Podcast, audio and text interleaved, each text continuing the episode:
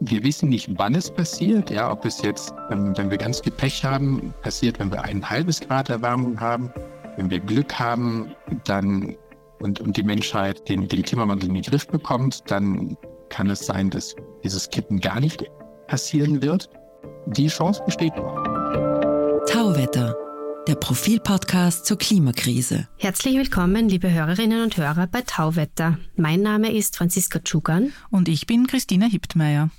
Eine niederländische Studie hat die Klimaforschung in Aufruhr versetzt. Die Studie zeigt, dass die sogenannte Umweltströmung im Atlantik möglicherweise vor dem Kollaps steht. Die Strömung wirkt wie eine Wärmepumpe. Deshalb warnt Studienautor René van Westen vor verheerenden Folgen für das weltweite Klima und damit für die Menschheit. Er spricht zum Beispiel von einem dramatischen Temperatursturz in Europa, nämlich um bis zu minus 30 Grad binnen eines Jahrhunderts. Wie verlässlich ist das neue Modell, auf dem die Studie beruht? In welchem Zeitraum wäre mit dem Zusammenbruch der Meeresströmung zu rechnen? Und was hieße das alles für Österreich?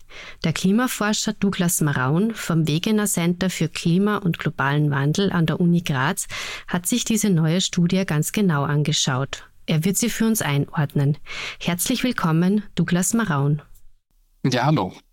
Herzlich willkommen auch von meiner Seite, ähm, Herr Maraun. Jetzt wurden wir jahrelang davor gewarnt, vor der Erderhitzung, die wird uns alle gefährlich werden. Ähm, jetzt heißt es plötzlich, es droht uns bald eine Eiszeit. Was ist denn da los und was stimmt denn da?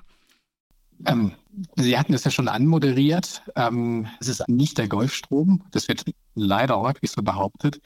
Ähm, der Golfstrom transportiert warmes Wasser von der Karibik ähm, nach Europa. Und das passiert, weil die Westwindzone äh, das Wasser dort ähm, hinstreibt.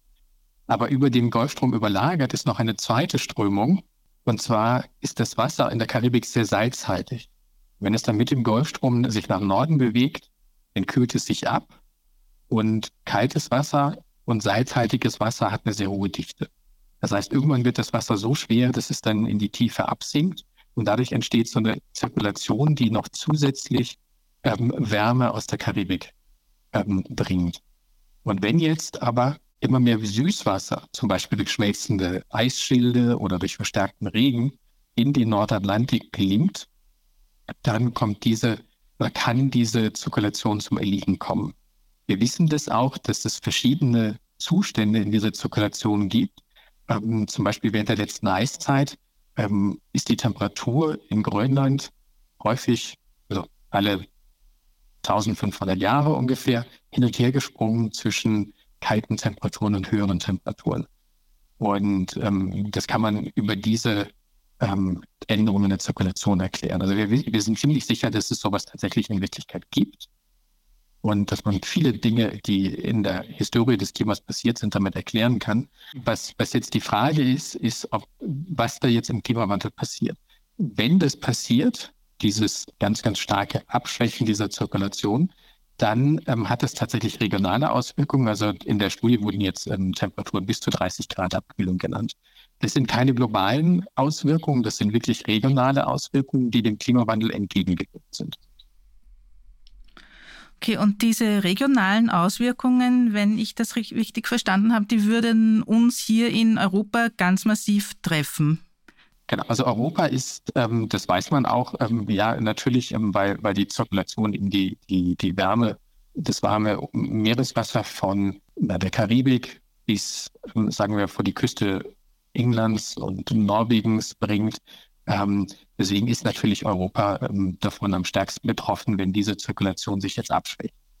Ähm, die Frage ist, wann passiert so etwas? Ja, bei welcher, welchem Grad Erwärmung und welchen quasi Abschmelzen der, der, der des Grönland-Eisschildes zum Beispiel kann das passieren? Und das ist aber auch schon, schon lange bekannt, dass das passieren kann. Also das ist nichts Neues, was diese Studie zeigt. Ja?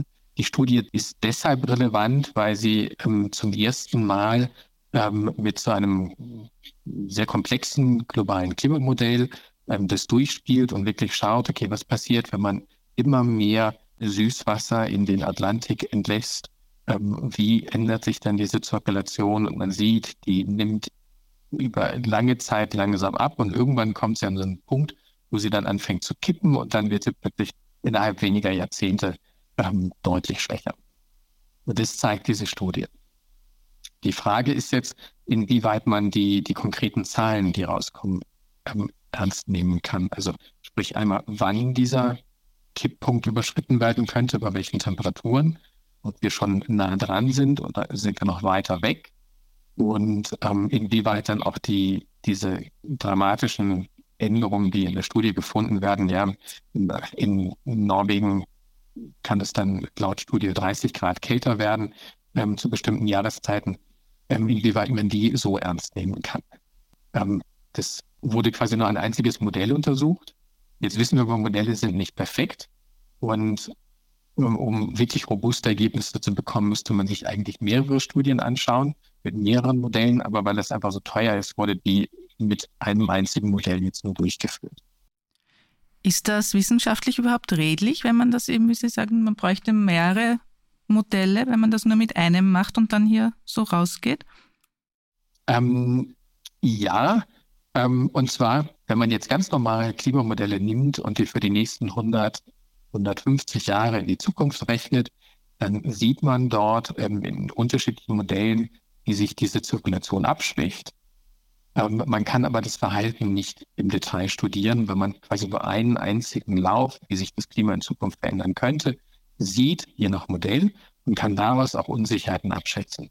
Und zusammen mit anderen ähm, Studien gibt es ähm, dann, also man hat dann Paläoklimadaten angeschaut aus Eisbockkernen in Grönland. Ähm, man hat sich angeschaut, wie sich der, der Monsun in Afrika verändert hat in Paleo-Zeiträumen und so weiter. Und daraus hat man äh, zusammen mit den Modellsimulationen relativ gutes Bild erzeugt, ja, das besagt, wir erwarten diesen Kipppunkt irgendwo bei einer Erwärmung, Klimaerwärmung zwischen anderthalb und acht Grad. Das ist eine riesengroße Unsicherheitsspanne. So, so unsicher ist die Abschätzung im Moment. Da kam 2022 eine sehr, sehr gute Studie raus, die versucht hat, all diese Belege, die wir haben, zusammenzuführen und zu vergleichen und einzuschätzen. Und diese riesengroße Unsicherheitsspanne haben wir. Und die beste Schätzung liegt irgendwo bei dreieinhalb Grad. Das heißt, laut diesen Studien könnte es, wenn wir Pech haben, sein, dass wir bei nur wenig weiterer Erwärmung, ja, wir sind jetzt schon bei über einem Grad, ähm, also bei anderthalb Grad war die untere Grenze, dass wir das schon erreichen.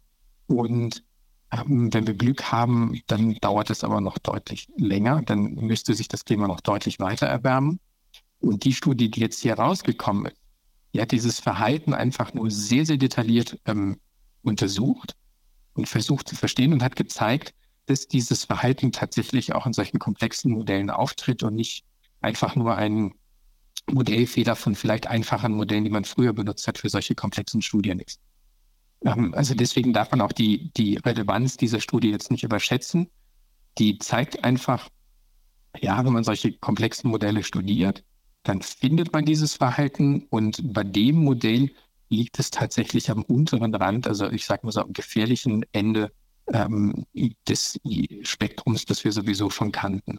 Aber ist es nicht so, dass oder habe ich das falsch verstanden, dass die Studie schon Anzeichen dafür gefunden hat, dass diese Strömung irgendwie äh, in Richtung Kippen sich bewegt? Genau. Also es gibt da verschiedene Beobachtungsdatensätze. Also das, das Problem ist halt, dass man gerade im, im, im, im großen Ozean ähm, natürlich nicht jeden einzelnen Punkt in verschiedenen Tiefen ständig messen kann. Deswegen gibt es verschiedene Datensätze, die leicht unterschiedliche Dinge messen. Und ich sage mal so, die eine Hälfte von denen zeigt einen relativ klaren Trend zu einer Abschwächung über die letzten 40 Jahre. Das zeigen die Autoren auch in ihrem Paper.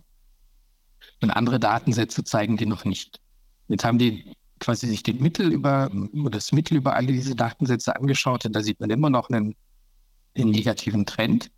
Und haben dann aus diesem Trend geschlossen, dass dieser Kipppunkt irgendwann im Jahr 2075 erreicht sein müsste sagen aber, weil das Modell Fehler hat und wenn man diese Fehler quasi mit einberechnen würde, dann ähm, würde es bedeuten, dass dieses Kippen sogar schon früher stattfinden müsste. Und das ist plausibel überlegt. Ja? Das heißt, ähm, daher kommt auch diese Kernaussage jetzt in den Medien, dass wir nah an diesem Kipppunkt sind. Aber woran erkennt man denn, dass sich der Kipppunkt ändert? Welche Daten wurden da kritisch äh, gefunden? Genau, in den Modellstudien schaut man sich an, ähm, wie viel ähm, diese Strömung auf einem bestimmten Breitengrad in Richtung Norden transportiert. Und man sieht, dass dieser ähm, Transport etwas schwächer wird. Also über die letzten vier Jahrzehnte ist der laut einigen Datensätzen eben relativ kontinuierlich schwächer geworden. Es gibt andere Daten, die man als Beleg ranziehen könnte, dass sich die Meeresoberflächentemperaturen eben im Atlantik verändert haben über längere Zeiträume. Man, man sieht diesen Trend und in dem Modell, was die sich untersucht haben, da sieht man halt, dass ähm, wenn der Trend eine bestimmte Zeit weitergeht und einen bestimmten kritischen Wert überschreitet, dass es dann kippt. Und dieses Modellergebnis haben die ähm, Autoren jetzt auf die Beobachtungen übertragen, diesen beobachteten Trend, den sie gefunden haben. Und daraus haben sie dann geschlossen, wann das passieren sollte. Dann gehen wir davon aus, dass das in den nächsten Jahrzehnten passieren könnte. Das ja. schätzen die mhm, ja auch. Genau. Was würde das konkret für Österreich heißen? Also, das ist jetzt immer die Frage, genau. Ich würde mich gar nicht so sehr an diesem einen Paper aufhalten, weil dieses Paper, das hatte ich ja schon gesagt, ähm, es ist, wenn man sich verschiedene Modelle anschaut, wann und wie stark diese Zirkulation abnimmt, ja, dieser, dieser Transport von warmem Wasser in Richtung ähm, Europa, ähm, dann gibt es eine riesengroße Spannbreite. Und dieses Modell liegt nun genau an einem Ende dieser Spannbreite. Das heißt, ähm, das wird wahrscheinlich ein Szenario malen, das ähm, dramatischer ist als das, was tatsächlich passieren könnte, wenn wir den Klimawandel nicht stoppen. Also auf der kalten Seite, aber in diesem Fall. Normalerweise haben wir ja jetzt jahrzehntelang gehört, es wird immer heißer, heißer, heißer. Ja, natürlich. Ähm, es wird ja auch global immer heißer. Okay, dabei bleibt es, aber Europa wird, wäre dann eben durch das abgekühlt. Würde sich das nicht vielleicht auch ein bisschen ausgleichen und wäre das vielleicht auch nicht ganz schlecht? Also ähm, Europa, das ist jetzt auch wieder die Frage, ja. Nach dieser Studie würde sich Europa dramatisch abkühlen. Ja, die meisten Modelle sagen, ähm, ja, das würde den Klimawandel abschwächen. Ja, manche sagen, das würde ihn quasi so kompensieren, dass die Temperaturen nicht weiter ansteigen. Aber wir können jetzt nicht nur auf Temperaturen schauen, ja. Ähm, dadurch, dass sich so eine Meereszirkulation ändert, ja, die transportiert tatsächlich ähm, von der Südhalbkugel Wärme in die Nordhalbkugel. Ähm, und das bedeutet aber auch zum Beispiel, dass sich die ganzen Regenwälder, die ähm, letztendlich in den Tropen dort liegen, wo die, wo die ähm, höchsten Meeresoberflächentemperaturen sind, die würden sich ähm, verschieben, weil einfach der, der, der Wärmeunterschied zwischen Südhalbkugel und Nordhalbkugel sich ändern würde. Es würde mehr Süd Wärme in der Südhalbkugel bleiben und weniger in die Nordhalbkugel transportiert werden. Da würden sich die ganzen Monsunregenbänder zum Beispiel verschieben. Ähm, das wäre eine, eine Auswirkung. Ähm, das heißt, selbst wenn es jetzt vielleicht für Europa, ähm, ja, in dem Fall, was die Studie hier sagt, ähm, hätte es dramatische negative Auswirkungen, aber vielleicht würde es ja einfach nur den Klimawandel kompensieren. Ähm, ja, aber es würde weltweit ähm, oder zumindest im ganzen Atlantikraum und den angrenzenden Kontinenten würde das Änderungen hervorbringen, die ähm, sicherlich in der Summe nicht positiv sind. Ja. Das heißt, Sie sagen, es würde nicht nur deutlich heißer werden auf der Südhalbkugel, sondern eben auch nasser, beziehungsweise woanders nasser, als es jetzt, ähm, es also viel mehr Regen, wo... Ja. Eine Veränderung heißt nicht, dass es unbedingt nasser wird. Es kann auch Regionen geben, wenn sich die innertropische Konvergenzzone nach, also das ist quasi das Regenband in den Tropen, wenn, wenn jetzt die Nordhemisphäre sich abkühlt und die Südhemisphäre aber wärmer wird, dann würde sich dieses Regenband weiter nach Süden verlagern. Das heißt zum Beispiel könnte dann in Afrika der Monsunregen ausfallen, weil er dann nicht mehr über Westafrika fallen würde, sondern über dem Atlantik im Wasser fallen würde.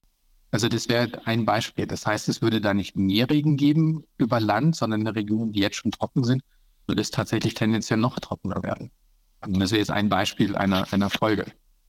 Okay, gibt es noch ein Beispiel, das wir diskutieren sollten, jetzt ähm, abgesehen von Monsunregen zum Beispiel, oder ist das eh schon so das Wichtigste, Temperatur äh, eben runter? Und, ähm, genau, also was man sagen kann, in, in Europa würden sich Änderungen in, in Niederschlägen vielleicht dadurch ähm, abschwächen, also die, die wir im Klimawandel erwarten. Also ähm, erwarten wir zum Beispiel, dass wenn wir ein wärmeres Klima haben, ist die Luft, wenn sie wärmer ist, auch mehr Feuchte aufnehmen kann und dadurch sich Extremniederschläge zum Beispiel verstärken. Das ist auch etwas, was man schon beobachten kann. Und wenn jetzt aber diese Zirkulation schwächer wird, weniger Wärme in Richtung Europa transportiert wird, das wird sich vor allen Dingen im Boden abspielen. Das heißt, die, die oberen Schichten sind da gar nicht, in der Atmosphäre sind gar nicht so sehr davon betroffen, weil ja das Wasser unten wärmer ist und dann die unteren Schichten sich dadurch in der Atmosphäre erwärmen. Wenn jetzt aber die Zirkulation abnimmt, dann kühlen sich quasi die unteren Schichten der Atmosphäre, also dieses, diese Kühlsignale, die Sie da sehen in der Studie, ja, dass Temperaturen teilweise wirklich um, um ja, 20, 30 Grad in der Studie, ja, ich betone das, weil, weil ich glaube, dass die Zahlen einfach zu stark sind, ähm, wenn sich dann am Boden die Temperaturen abkühlen, dann bedeutet das aber, dass die ganze Atmosphäre, ja warme Luft steigt ja auf und sorgt dann für Gewitter. Und wenn die Luft jetzt unten aber sehr kalt ist, dann steigt sie nicht mehr so leicht auf, dass dann die Gewitterneigung zum Beispiel abnehmen könnte und die, diese Zunahme an extremen Regen, die wir in Europa erwarten würden, dass die ähm, gar nicht so stark eintreten würde. Das würde dem sozusagen entgegenwirken. Das heißt, auch wenn Sie jetzt meinen, die Zahlen sind zu stark, ähm, alles eitel Wonne ist deswegen trotzdem nicht, oder? Nein, auch ähm, vor allen Dingen, also die, dieser Kipppunkt ist real. Ja, aber das wussten wir alles vorher schon, dass dieser Kipppunkt real ist.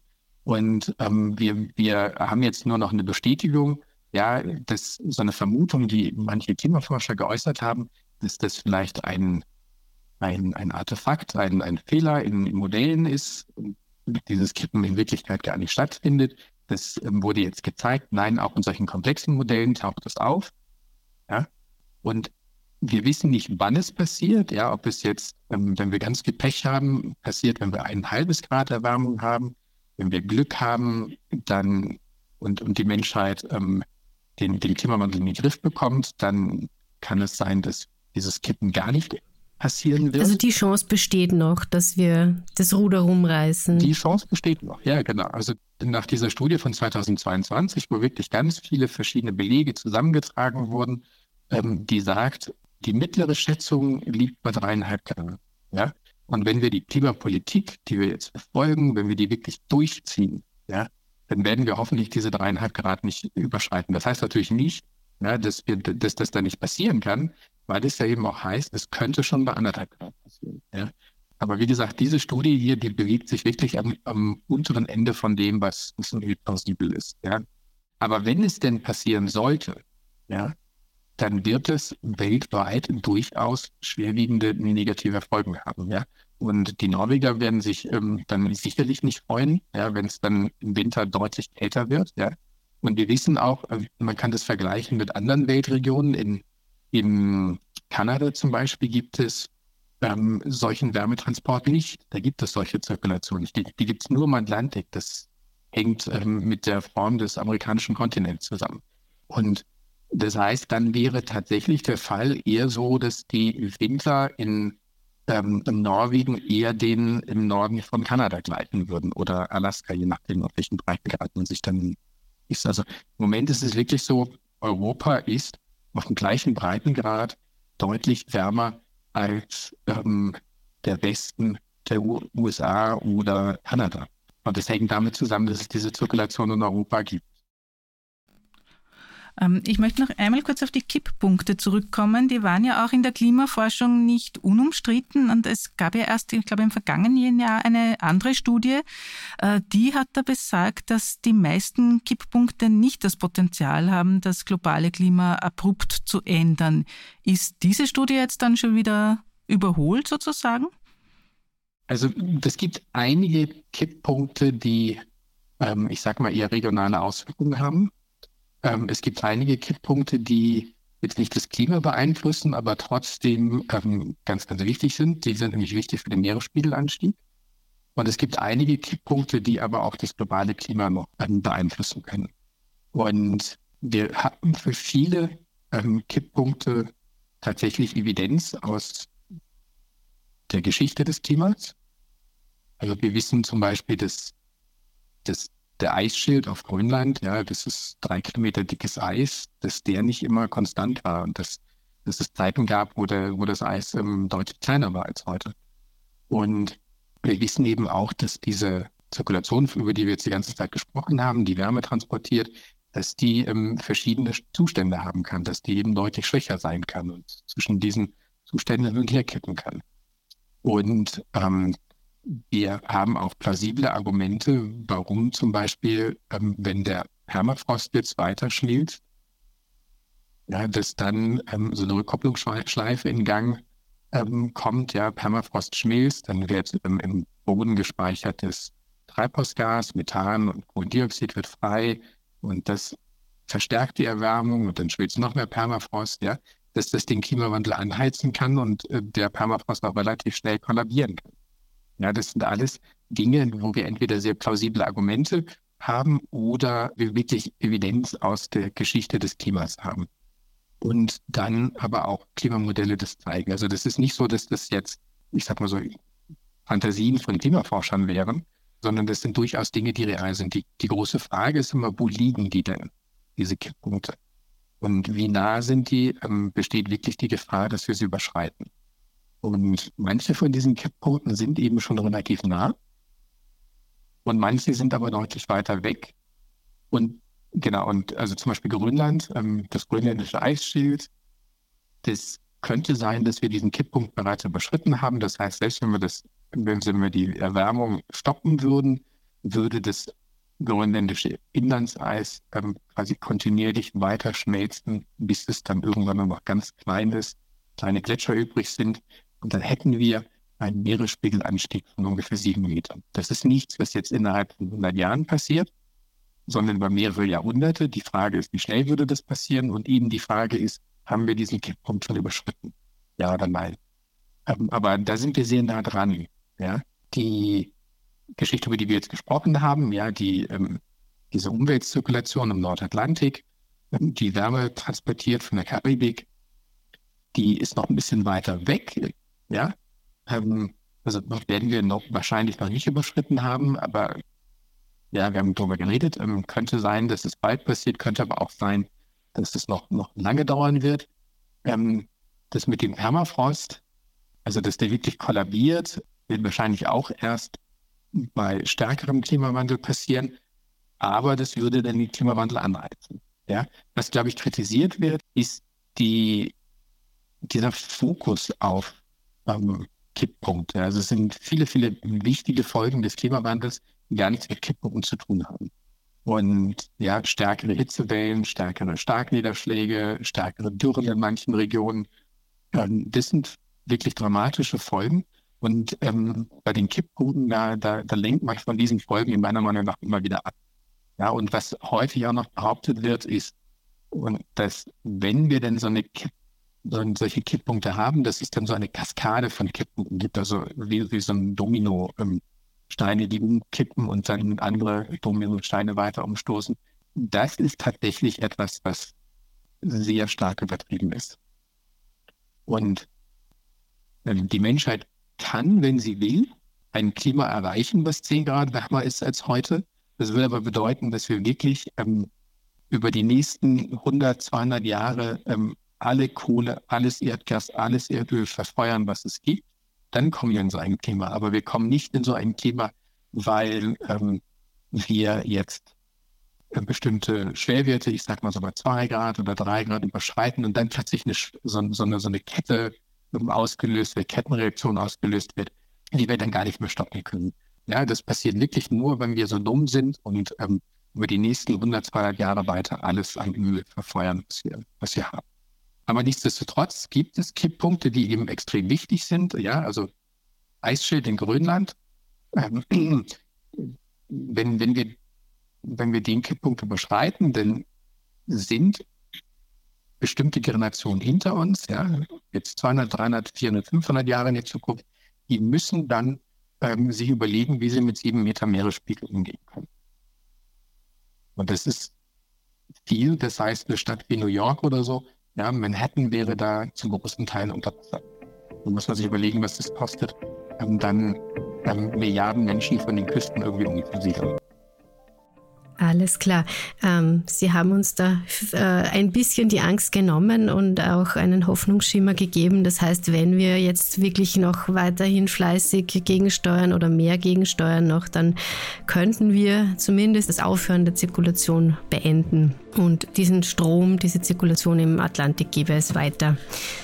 Herzlichen Dank fürs Kommen. Das war der Klimaforscher Douglas Maraun vom Wegener Center an der Uni Graz. Wir würden uns freuen, wenn Sie uns auf X unter Profil Tauwetter folgen würden. Schicken Sie uns Anregungen, Kritik oder Feedback, entweder via X oder per E-Mail an podcasts.profil.at. Empfehlen Sie uns weiter, abonnieren und bewerten Sie uns auf den gängigen Plattformen. Das war's für heute. Bis zum Sonntag in zwei Wochen bei Tauwetter.